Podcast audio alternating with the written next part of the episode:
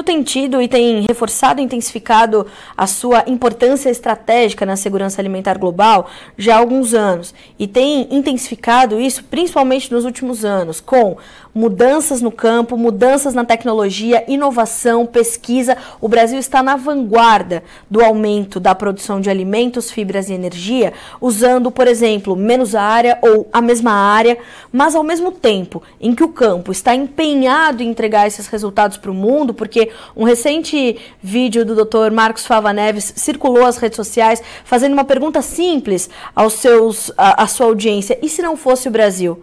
Né? Como é que nós estaríamos aqui? É, colocados e como estaria a condição da segurança alimentar global. O Brasil tem papel determinante nesse contexto. A diretora da Organização Mundial do Comércio, quando visitou o Brasil, falou sobre isso. Não fosse o agronegócio brasileiro, o mundo estaria passando fome, em especial na pandemia. Então não é romantizar ou glamorizar a produção brasileira, é trazer a ela o papel que lhe é de direito, porque é isso que o produtor rural tem feito, intensificado e aprimorado a sua produção, como inclusive inclusive, é cobrado pelo mundo que o Brasil assim o faça. A produção de alimentos precisa crescer cerca de 20% nos próximos anos para atender a toda a demanda mundial de alimentos. O Brasil, para que o mundo cresça 20%, precisa crescer algo entre 40% e 50%. Mas como é possível fazer isso?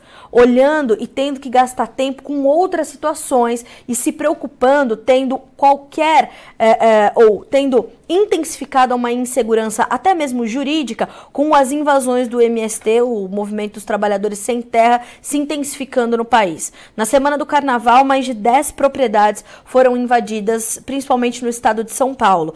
Desde terça, de segunda-feira, dia 27 de fevereiro, outras três unidades na Bahia, da Suzano Papel e Celulose, foram invadidas por movimentos, por representantes do Movimento Sem Terra e no seu próprio portal, né, uh, o MST já traz ali a sua agenda de ações para as próximas semanas. Na semana de 6 a 8 de março, as mulheres sem terra, elas estão ali com a sua jornada já planejada para fazer essas ações de denúncias ao agronegócio que lucra com a fome. Fecha aspas para as representantes femininas do MST.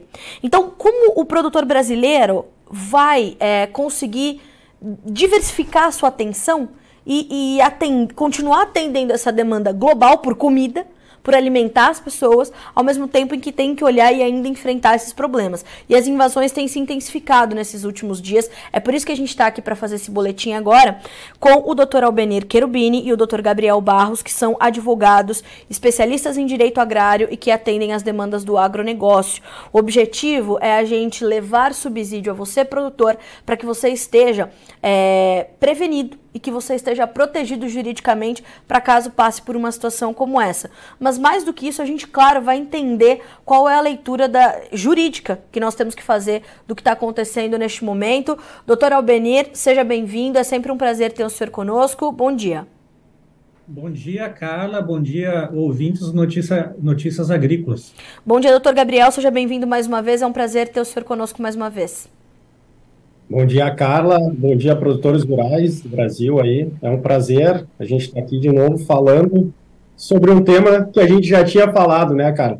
Era isso? Vamos lá, vamos é, tentar é... um pouquinho mais aí e, e tentar abordar as questões jurídicas aí de de tudo isso que está acontecendo aí. Esse gancho acho que é o primeiro importante que nós temos que fazer. No dia 17 de novembro de 2022, ano passado, nós fizemos esse mesmo encontro aqui, nós três estávamos nessa mesma bancada reunidos para fazer esses alertas, porque algumas invasões já estavam acontecendo.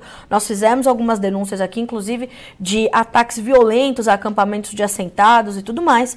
E nós falávamos sobre a necessidade que o produtor tem de entender a lei, de entender o que tem juridicamente é, disponível para que ele esteja esteja protegido. E eu queria entender primeiro uh, de ti, doutor Albenir, como é que a gente pode entender o contexto nesse começo de 2023, fazendo essa referência ao que tivemos de conversa em 17 de novembro de 2022, se algo mudou ou se há alguma, alguma condição daquelas que nós pontuamos há alguns meses uh, de se intensificar essa prevenção pelo produtor brasileiro. Bom, Carla, uh, como bem salientado aqui e como ocorreu em novembro do ano passado, a gente vai falar de medidas jurídicas, né? Em novembro nós falamos das medidas jurídicas de prevenção o que, que o produtor rural poderia fazer de medidas é, preventivas, e, e, como a gente falou em novembro, teve tempo para isso, né, presume-se, é, de documentação para evitar uma situação de esbulho, turbação da sua posse. Né? Então, agora nós vamos fazer de reflexos é, de uma leitura jurídica dos fenômenos, é, até mesmo políticos, que estão acontecendo, né? onde a gente vê é, que, inclusive, o, o, próprio governo tem feito uma série de atos em conjunto com lideranças do MST, atos públicos manifestações do governo, como a gente teve recentemente aqui no Rio Grande do Sul, onde, é, ao, ao dizer sobre medidas para combate e atenuação dos efeitos da estiagem no Rio Grande do Sul, escolheu-se é, como palco é, da manifestação política um assentamento da reforma agrária, onde aparecia lá é, bandeiras do, do movimento dos sem terras, ou seja, um governo que faz uma glamorização desse movimento. É, e antes mesmo de avançar, até eu tenho uma dúvida jurídica de qual é o status jurídico dessa entidade, já que ele não é uma pessoa jurídica regularizada, não tem CNPJ, por que, que é tão glamorizado?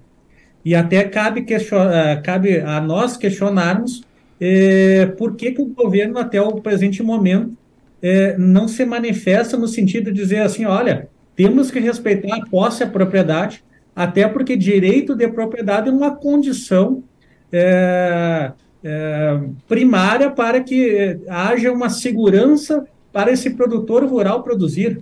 Né? Então, existe é, inclusive, agora uma fala recente do, do atual ministro da, é, da Agricultura, ministro é, Carlos Fávera, dizendo que a gente deve ter uma simpatia pelo movimento. Mas como é que a gente pode ter uma simpatia por um movimento que não respeita o direito de propriedade, que pratica atos, por vezes, de vandalismo, uso da força, é, destrói pesquisa, é, invade terras, então isso aí é, é, é, até um pouco contraditório. Então, cabe também a nós perguntar qual é o efeito dessas manifestações públicas, porque se estão anunciando, como você falou ali, atos de novas invasões agora para o mês de, de março, isso aí é público. Os produtores rurais têm pedido ao poder público: olha, por favor, intervenham, não permitam que ocorram invasões. E nada é feito, então, o poder público, que, tem, é, que é responsável pela segurança pública, o governo federal, é, que é responsável pela execução da política agrícola, é, a política de reforma agrária, ele assume uma responsabilidade objetiva é, é, sobre as ações e efeitos das ações dessas invasões, né? Então começamos é, vendo que, é, que essas manifestações políticas, sim, elas têm é, no mundo jurídico efeitos. Então, assim, a, a, Constituição Federal é muito clara no que diz respeito a, ao, a, ao respeito ao direito da, de propriedade, que é um direito fundamental. Os produtores rurais cumprem com a função social da propriedade. Então, assim, como justificar invasões de, é, de imóveis é, produtivos, né? ou invasão qualquer que seja, Vale também lembrar que qualquer execução de política, uh, uh, de termos de reforma agrária, política agrícola, ela segue a Constituição e segue a legislação. Em nenhum momento a legislação diz que pode invadir a terra de outro, ainda mais produtiva, né? Então, uh, existe essa incoerência que produz efeitos jurídicos. A gente, a gente sabe que o, o agronegócio brasileiro setor agrário brasileiro, que é composto por, por, por produtores rurais é, pequenos, é, médios, grandes, é, produtores familiares ou não, eles participam desse setor agrário. E hoje a gente tem é, um agronegócio brasileiro é, que ele é referência mundial.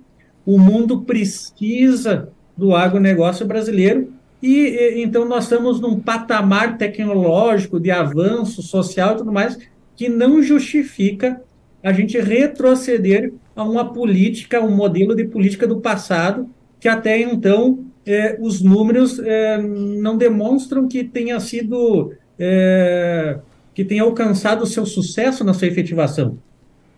É, por exemplo, o produtor rural anualmente ele tem que demonstrar sua aptidão de uso da terra por meio da sua declaração do, do ITR. Todos os anos o produtor ele tem que chegar e demonstrar é, para o poder público que ele é eficiente, que ele produz, que ele tem produtividade, que ele usa e cumpre a função social da propriedade. Mas e cadê a, a aptidão, a demonstração da aptidão da condição desse que agora é, é elegido como uma solução para o combate à fome, por exemplo? Sim. Então, assim, é, são perguntas difíceis, então, assim, é, é, não tem uma resposta fora do campo, campo político que possa é, modificar, por exemplo, aquilo que prevê a legislação que rege a matéria, a, a legislação que vai ditar qual é, o, qual é a ação do Estado em termos de política, política agrícola e política de reforma agrária. Ou seja, Albenir, uh, já quero ouvir uh, doutor Gabriel, mas antes, doutor Albenir, quando a gente olha para isso, portanto, quando eu é, ali a gente pinça partes importantes da sua fala, a gente pode dizer também que, portanto, essas narrativas sobre combate à pobreza, combate à fome, combate à monocultura, elas não se confirmam e elas são bastante frágeis, portanto, por parte do movimento quando a gente vai não só para o campo jurídico, mas olhando para o contexto atual das coisas, porque obviamente que é, o contexto histórico, social, tecnológico e econômico e que, em que nos encontramos hoje, fora esse papel determinante do Brasil na produção de alimentos para garantir a segurança alimentar, ela global, ela, ele é completamente diferente do contexto em que se criou, é, em que foi criado o movimento dos trabalhadores sem terra. Inclusive, Carla, quando se fala em fome, eu não posso deixar de mencionar que é, você mesmo aqui pelo Notícias Agrícolas fez um seriado sobre o, uma série de reportagens sobre a fome no mundo. Sim. Né? Até eu peço que depois, na, quando fizer a divulgação é, da presente matéria, também faça menção a esses episódios, porque demonstra, a gente demonstra que o problema da fome não é a produção. Na verdade, é, o Brasil tem produção. O problema da fome é um combate de desigualdade. Sim. Né?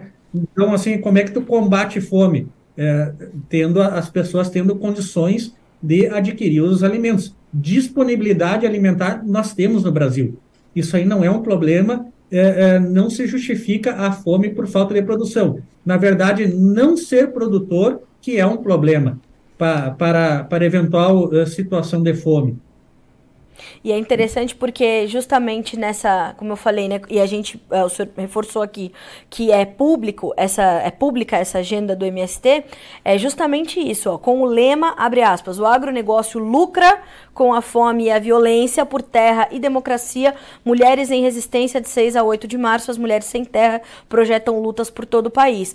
E a, a, gente observa essas narrativas e essas narrativas elas acabam ganhando tanto peso que a gente viu, aí eu quero ouvir o doutor Gabriel nesse momento, é, porque a gente ouviu o deputado federal Guilherme Boulos é, ao, ao falar sobre essa, essa questão, dizendo que há uma milícia no campo é, expulsando os invasores que cometeram aqueles atos invadindo propriedades privadas.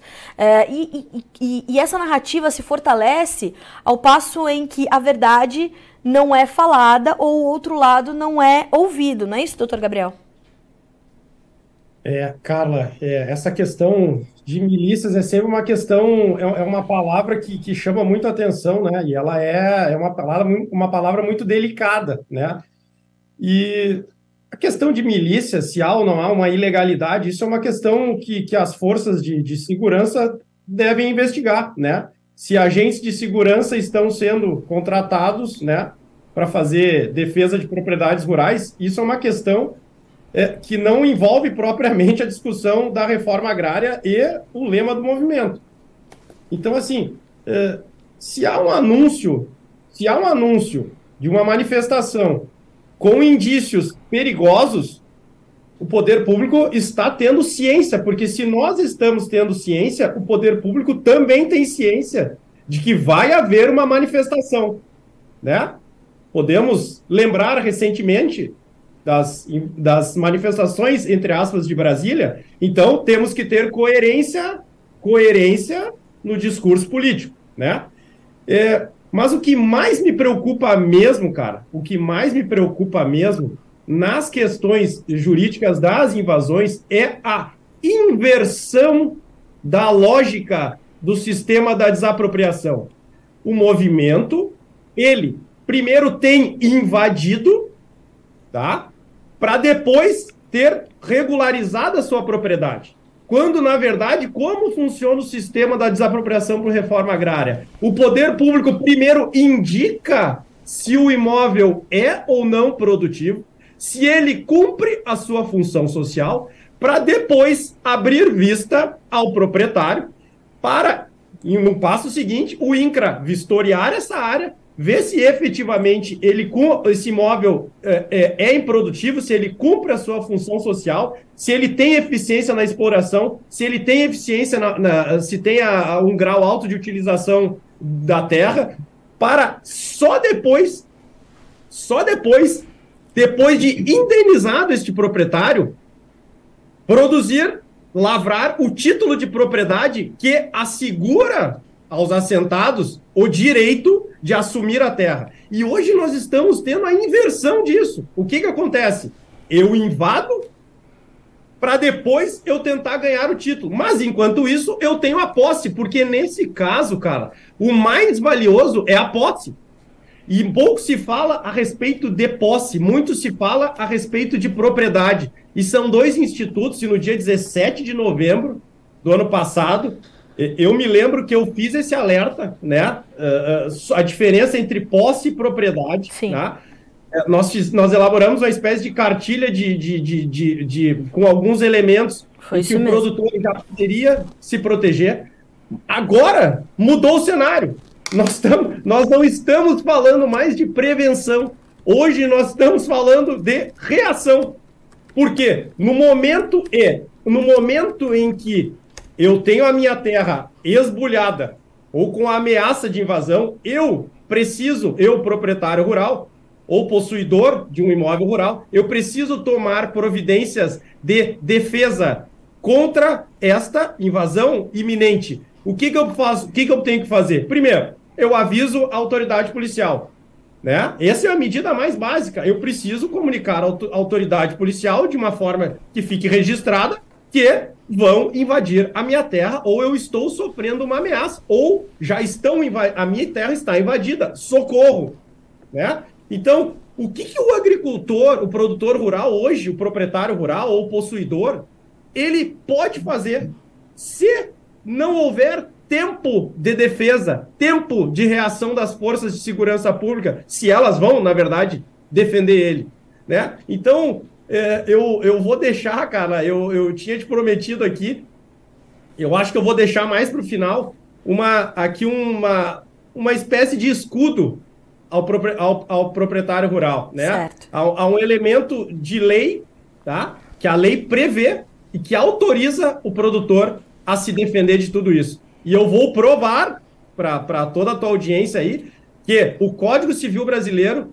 prevê isso, tá? A, a, ele legitima, ele, eu vou repetir, ele legitima o produtor rural a se proteger, tá? E isso eu não estou falando de qualquer tipo de ilegalidade, tanto que o Código Civil Brasileiro, que passou pelo processo legislativo do Congresso Nacional, é, previu é, essa possibilidade. Mas eu vou deixar um pouquinho mais para o final aí para a gente comentar sobre essa, esse detalhe jurídico aí. Tudo bem. É, eu acho, acho importante a gente trazer essa pontuação, que a gente vai falar sobre isso, porque também, em outubro, nós fizemos uma, uma reportagem aqui no Notícias Agrícolas trazendo é, algumas invasões de propriedades que foram registradas. A gente trouxe essa informação e conversando é, com o secretário especial de Assuntos Fundiários do Ministério da Agricultura à época, ele dizia o seguinte, que é, complementando isso que o senhor está dizendo, eu queria entender um pouco mais dessa situação, dizendo que a segurança pública é um dever, é um dos deveres do governo do estado,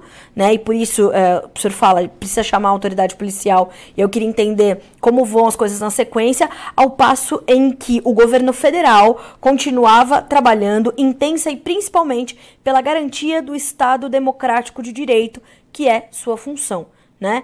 Uh, é, palavras do secretário de, de, especial de Assuntos Fundiários do Ministério da Agricultura à época, que era Luiz Antônio Naban Garcia.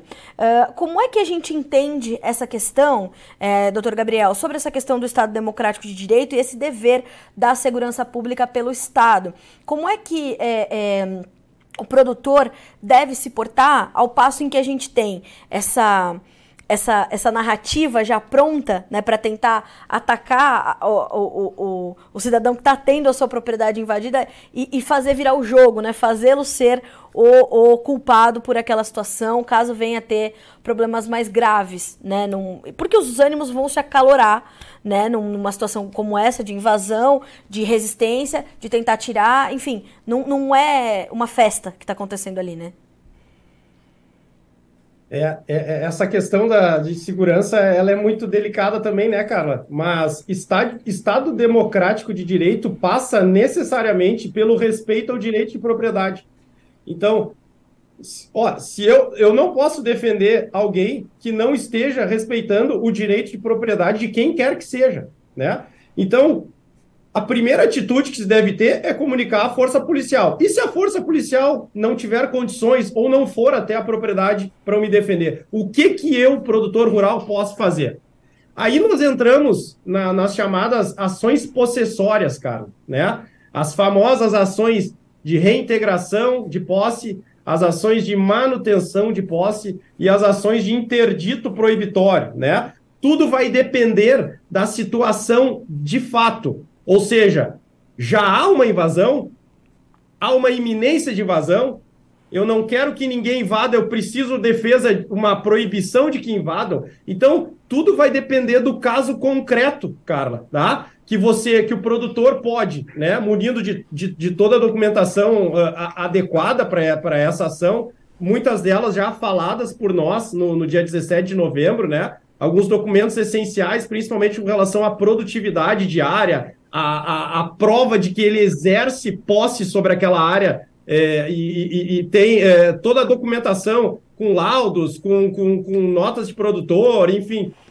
E é, é, de posse de toda essa documentação, você vai ter que procurar um advogado ou um defensor público, né? Um advogado, defensor público, para que ingresse com uma ação judicial de manutenção ou reintegração de posse para que o judiciário, através de uma medida liminar, consiga, pelo menos, é, é, lhe proteger parcialmente, né? E aí, aquela, uh, a, aquela liminar, ela deve ser cumprida, né? É, ela tem obriga é uma força vinculante no cumprimento das decisões judiciais.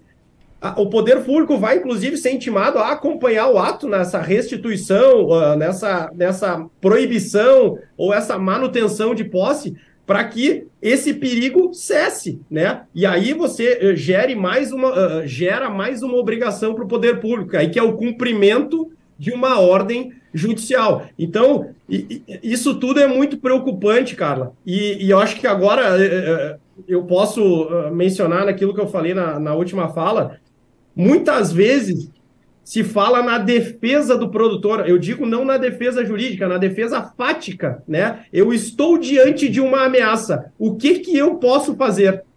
O Código Civil, ele autoriza a autodefesa.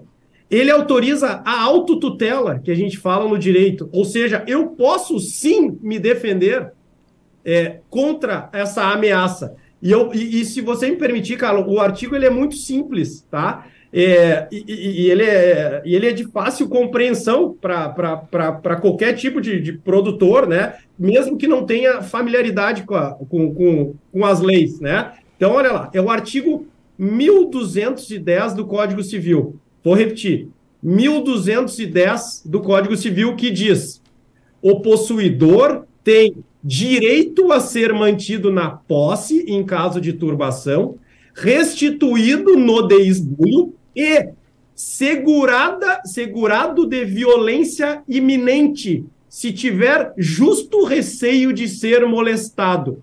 E o parágrafo primeiro desse artigo 1210 diz o seguinte: o possuidor turbado ou esbulhado poderá manter-se ou restituir-se por sua própria força, contanto que o faça logo Os atos de defesa ou de desforço não podem ir além do indispensável à manutenção, à restituição da posse. Ou seja, Carla, a lei autoriza que haja uma defesa proporcional à ameaça, né? Existe a literalidade da lei. Ou seja, se eu estou sofrendo uma ameaça física é, grave, eu posso me defender de uma maneira proporcional a, a essa ameaça física e grave, desde que ela seja logo. Então existe um requisito temporal. Por que o logo? Porque talvez não dê tempo de quem tem que me defender me defender. Então eu preciso agir, porque o direito de propriedade é sagrado, ele é, é cláusula pétrea da Constituição e está aqui disciplinado na legislação federal que protege o proprietário rural. Então, é, eu estou tentando demonstrar e, e, juridicamente que o proprietário rural tem sim direito de autotutela e autoproteção da sua propriedade. Certo, isso, é, isso é informação completamente relevante para a nossa audiência que está tentando entender, está buscando entender como, como fazer isso, né? Como justamente se, é, se proteger. É, doutor Albenir, quando o, o, o doutor Gabriel traz todo esse quadro, eu vou até aqui recorrer à nota da Suzano, porque ele cita também, é você tá com todos os seus documentos em dia, laudo e tudo mais, para que haja essa possibilidade de colocar em prática, então, o artigo 1210 do Código Civil para ajudar nessa autotutela, nessa defesa da sua, do seu direito e da sua propriedade. Eu tô aqui é, buscando a, a nota que nós recebemos da Suzano Papel e Celulose, porque justamente é, ela fala sobre isso, né? Sobre essas propriedades que, que lhe foram invadidas. E ele diz o seguinte, ó, é, abre aspas para Suzano, né? Tais atos violam o direito à propriedade privada e estão sujeitos à adoção de medidas judiciais para reintegrar a posse dessas áreas. A companhia reitera que cumpre integralmente as legislações ambientais e trabalhistas aplicáveis às áreas em que mantém atividades, tendo como premissas em suas operações o desenvolvimento sustentável e a geração geração de valor e renda, reforçando assim seu compromisso com as comunidades locais e com o meio ambiente. Daí vem trazendo todos os seus números, como por exemplo a criação de 7 mil empregos diretos, 20 mil empregos indiretos, 37 mil pessoas alcançadas pelo efeito renda, enfim, né? 52 mil é, participantes em projetos sociais, é gigante a Suzano. Uh, e por fim, a companhia reconhece a relevância da sua presença nas áreas onde atua e reforça seu compromisso por manter um diálogo aberto e transparente de maneira amigável e equilibrada e reafirma a confiança nas leis e no Estado brasileiro na busca pela defesa e preservação dos direitos de quem produz, trabalha e com isso gera e compartilha valor com toda a sociedade.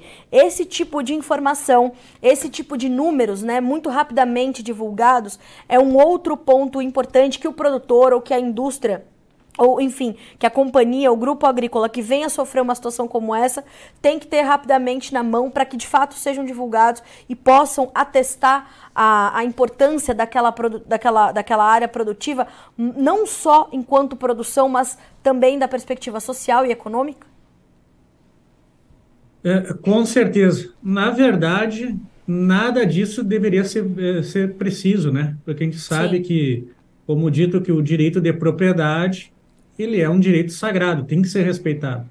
Então, hoje, é, infelizmente, tem até uma, uma inversão de valores aí, onde, no caso esse da Suzano, que é, uma, que é uma empresa que a gente sabe que tem programas de compliance, toda a demonstração, gera empregos, é, tem toda a regularização dominial, é, ambiental, trabalhista, agora tem que se sujeitar a, a ir ao judiciário para requerer algo que não deveria estar acontecendo. O, a culpada não é a Suzano. A gente tem que, a gente tem que falar a verdade. O, o ato cometido por essas pessoas que invadiram as terras da Suzano é um ato ilícito. Então, assim, a gente tem que coibir a ilicitude desse tipo de ato. Nós temos uma empresa produzindo. E, e detalhe, eu li algumas reportagens e falava, ah, mas é, tem uma monocultura. Pelo amor de Deus, plantio de eucalipto é algo necessário. É, é, não dá mais para ter esse discurso, ah, é uma monocultura, sim, mas deve existir o zoneamento. Eu falo aqui, pelo, por exemplo, no Rio Grande do Sul existe zoneamento é, ecológico econômico do plantio de eucalipto, ou seja, é uma atividade lícita, é uma atividade agrária, uma atividade que é, é, é econômica exercida de forma profissional e lícita. O, o, esse, essa empresa produtora rural, ela cumpre com a legislação, ela está cumprindo com o papel dela. Ela, ela, ela presta, presta contas ao poder público e à sociedade. Ela, ela tem todo final de uh, todo ano uh, entregar, uh, por exemplo, declaração de imposto de renda, declaração de, de ITR. Então, assim, ó, ela comprova a eficiência dela, o bom uso da terra, ela é cobrada e ela é fiscalizada. Então, assim, ó, é inaceitável invasão, seja qual, qual, qual for o fundamento.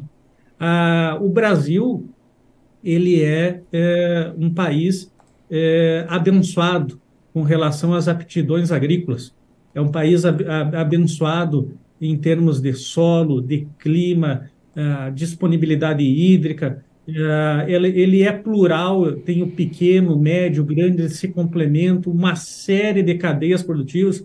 O Brasil ele tem um diferencial frente ao mundo. Ele tem regiões do país onde a gente pode ter até três produções por ano. Por exemplo, é, eu sei que algumas falas de alguns movimentos são contra, por exemplo, o plantio de soja mas ignoram que a soja ela está presente na alimentação humana, direto e indiretamente. Ela é também uma matéria-prima de uso industrial com uma série de é, centenas de, de, de, de subprodutos derivados dela. Nos locais onde produzem soja, por exemplo, no centro-oeste, a soja já, ela já, é, ela já é plantada com rotação de culturas. Então, em um momento planta soja, no outro planta amendoim, no outro planta milho, planta algodão, é, tem plantio de é, tem plantio também de pastagem, a gente vai ter gado. Então, assim, ó, é, é até mesmo esse discurso é, de monocultura, esse ataque, ele é ultrapassado. Sim. Aqui mesmo no, no, no, Rio Grande do Sul, que, que é mais comum duas safras, por exemplo, tu tem uma safra de verão, às vezes o plantio de soja, no inverno tu usa para criação de gado. Então, assim, ó, esse argumento de, de monocultura também é um argumento ultrapassado. E, é, por quê? Porque o momento que nós vivemos, é, o avanço do setor agrário brasileiro, ele é diferente de 30, 40 anos atrás. O Brasil evoluiu muito em tecnologia, é, uso da informação, a eficiência, a produtividade. Nós nos tornamos campeões de exportação de vários produtos. E então é, não se justifica qualquer que seja o argumento para que hajam invasões de terras. Certo. Para a gente concluir, é, eu queria ouvir o doutor Gabriel sobre todas essas, essas colocações que o senhor fez antes do doutor Albenir e mais as que ele acaba de fazer, justamente para finalizar a fala dele, né, dizendo não há justificativa para invasão de terra, qualquer que seja. É, o produtor sabe disso, uh, doutor Gabriel, ele tem é, essa consciência jurídica, ele tem acesso a esse tipo de informação, ou até que ele sofra um, um, um processo como esse, um processo no sentido de um, uma uma condição dessa, né, um, um, um, acontecimento como esse, aí é que ele vai buscar entender que ele tem, por exemplo, esse artigo do Código Civil e todas essas outras é, prerrogativas que o, é, o, permitem se proteger. Como é que é o entendimento hoje do nosso produtor, ou dos grupos agrícolas, ou das empresas em torno disso?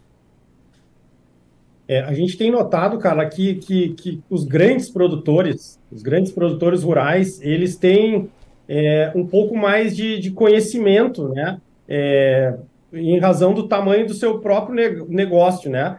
E que, infelizmente, alguns pequenos, eles não têm acesso a esse tipo de informação um pouco mais aprofundada. Então, a gente, a, a gente diz muito no nosso dia a dia aqui que, que nós temos, nós como profissionais, nós como advogados, a Carla como jornalista, né, o Notícias Agrícolas, temos a função de disseminar uh, esses direitos para os proprietários rurais, porque quanto mais se sabe, uh, se sabe, se tem conhecimento desse direito, melhor eu vou conseguir lidar com determinada situação. Porque eu posso me defender, eu posso procurar um advogado, eu posso tomar medidas de gestão com relação a esse tipo de ameaça. Então fica aqui, cara, o nosso é quase que um apelo, porque a gente muitas vezes não, não tem é, é, esse canhão que vocês têm na mão. Nós temos redes sociais, nós temos é, eventos, né? Mas quanto mais se tiver esse tipo de disseminação do direito, do direito, e que esse direito chegue até a quem precisa saber, né? Melhor, muito mais esclarecidas vão, vão, vão ser as pessoas e vão tomar melhores decisões na defesa da sua propriedade. Então fica aqui uh, a nossa dica, o nosso apelo, né, para que continuemos nessa toada, Carla, de, de tentar eh, divulgar ao máximo esse tipo de, de, de boa informação, né? Esse tipo de informação verdadeira, né? Que, que a gente, por trabalhar na área, tem acesso. Bom, senhores, é, eu agradeço demais. É, infelizmente, a gente tem aqui tempo limitado para a gente dar é, é, alcance a todas as informações que o produtor precisa, mas com certeza nós continuaremos tratando desse assunto. É, vocês estarão conosco mais uma vez aqui. Eu quero muito agradecer, principalmente, por trazerem é, de forma tão didática essas essas alternativas que o produtor tem para se prevenir, para se assegurar. Eu vou até trazer, né, de volta ali embaixo desse vídeo de hoje, todas as informações que vocês deram em novembro, né, e, e trazer também o link para quem não assistiu aquela entrevista assistir, é, porque ela, ela continua muito, muito válida, né, ela ainda tem uma, uma vida útil muito grande. Então eu vou trazer, eu agradeço, doutor Albenir, mais uma vez pela disponibilidade. É, é sempre, é sempre é, enriquecedor ouvir senhor aqui no Notícias Agrícolas e trazer essa luz aos produtores brasileiros. Obrigada.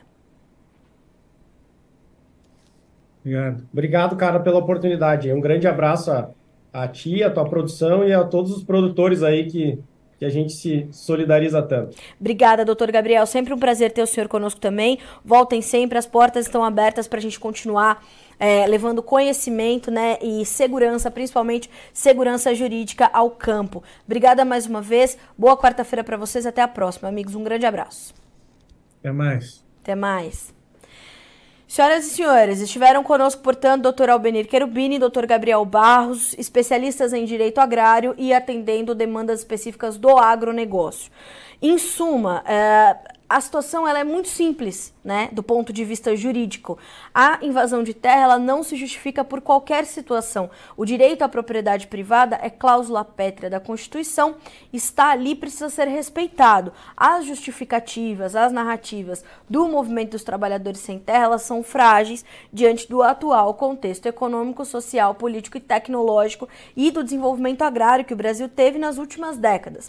Esta é a leitura do Dr. Albenir e Dr. Gabriel mais importante do que tudo isso, né, é entender que está havendo essa, essa, portanto, essa inversão dos valores, essa inversão das condições, o invadido passa a ser é, o, o, errado, enfim, cria-se essa, essa narrativa de uma milícia no campo. O Dr. Gabriel explicou detalhadamente que trata-se de mais um argumento frágil, que não é real, enfim, tudo isso, e traz também o artigo 1210 do Código Civil, que permite que é, o produtor possa proteger-se juridicamente de forma é, é, qual é a palavra, né? Na, na, na mesma medida, quase.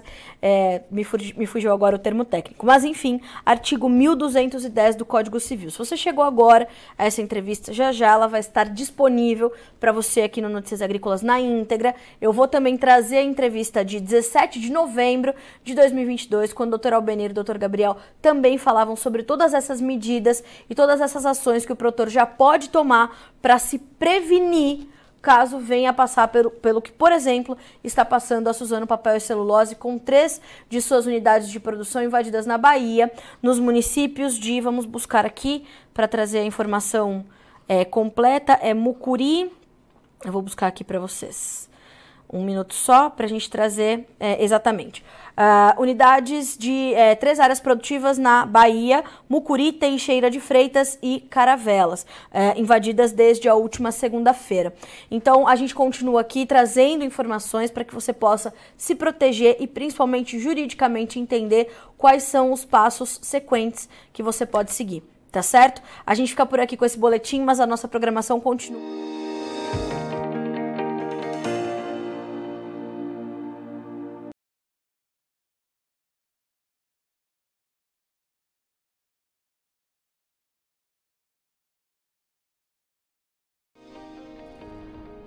Inscreva em nossas mídias sociais no Facebook Notícias Agrícolas, no Instagram arroba Notícias Agrícolas e no nosso Twitter arroba Notiagre. E para não perder nenhum vídeo, não se esqueça de nos acompanhar no YouTube e na Twitch Notícias Agrícolas Oficial.